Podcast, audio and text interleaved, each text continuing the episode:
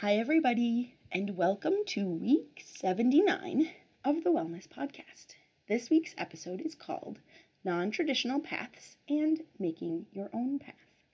So, first, I'm going to tell you why I decided to do this episode, even though it makes me very nervous for reasons. Secondly, I'm going to define what non traditional paths means. I'm going to tell my story and I don't know that there's going to be a great action item for this, but we'll see what happens. Okay, so first of all, what I'm the reason I chose to do this episode now, even though it makes me very nervous, is because it explains to all of you very clearly why this podcast will be going on its first hiatus for the rest of the summer. So I will be back in August when school starts. If I finish the things that I'm about to explain to you early, I may come back a little earlier, so keep a lookout for new episodes. Please don't leave. Um, I don't have that many listeners. So I love all of you very much. I mean, even if I did, I would still love all of you very much for listening.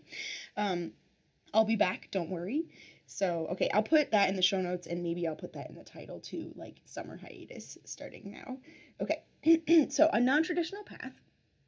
So, let me define non traditional paths actually by defining traditional paths. So, a traditional path is like what we consider quote most people to do or like what we think is quote normal um, yeah so things like that. So for example a traditional path through college would be you finish high school graduate go straight to college.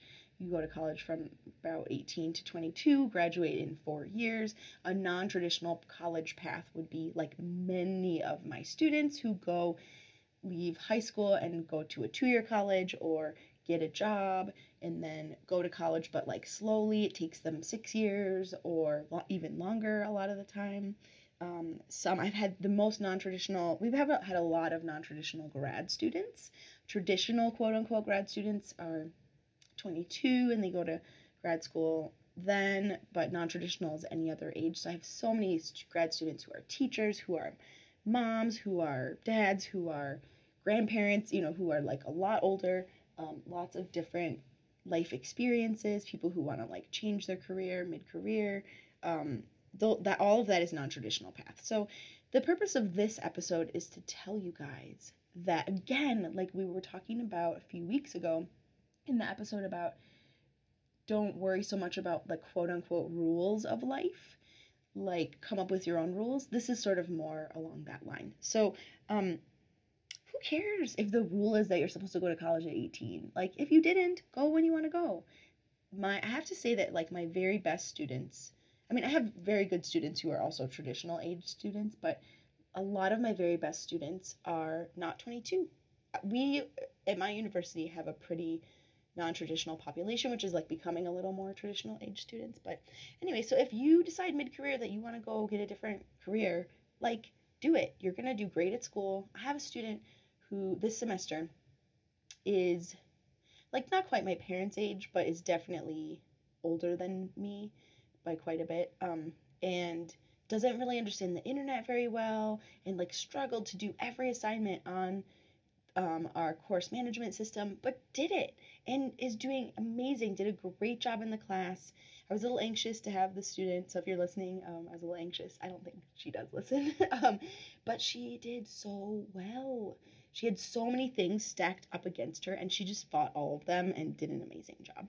So shout out to you, student, who I'm sure if you're listening know who you are. Um, and so who cares what the rules are? Like go and do the things that you're gonna do. So I'm gonna try and tell in a non-boring way my own non-traditional path story, which is the part of this that makes me very nervous. I think I started talking more quickly. um, so I had a very somewhat traditional grad student experience. Um, I started at 22, finished at 29, which is a little longer than usual, but otherwise pretty normal. Then I came to my current job, and when you get tenure, you go up for tenure. It takes usually six years on a traditional path. You either, it's called up or out, you either get tenure, you apply and you get it, or you leave, you get fired. You can't stay and not get tenure. So what happened to me was I came here 10 years ago to my institution and I a year later decided to have my first child. and so I did. So I went on maternity leave. I did a thing called a clock stoppage, which stops your tenure clock for a year. Then, four years later, I decided to have another kid, took another clock stop. I thought, okay, cool. So I'm on the eight year plan instead of the six year plan. Like, that's okay. Then, this little thing called the coronavirus pandemic happened. And then i took another and another so two more clock stops because i was still being affected a year and a half into the pandemic. My kids were still at home. We hadn't been able to get my kid back into daycare.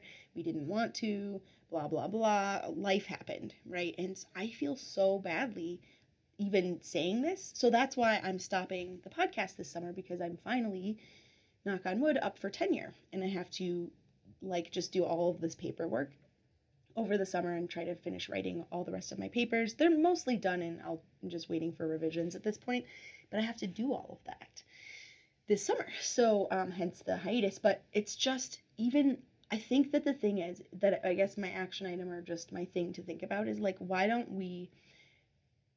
Okay, so let's go back. Brene Brown talks about shame, and shame hides when you, like, shame flourishes when we hide it. So instead of feeling shame about it taking me 10 years to get tenure or get fired because it's possible, right?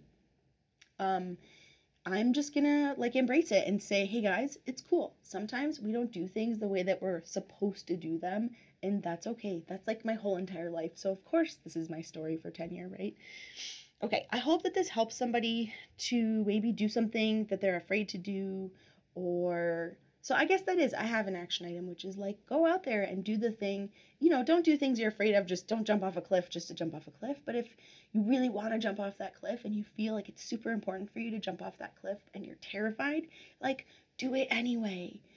Um, in a future episode, once I come back, I will talk about courage versus what is not actually courage. We think courage is being afraid and then doing that thing anyway, but it's not true. If it's not a thing that's going to help us, don't do the thing that we're afraid of. You don't have to. I'm not going to ever jump out of an airplane, guys.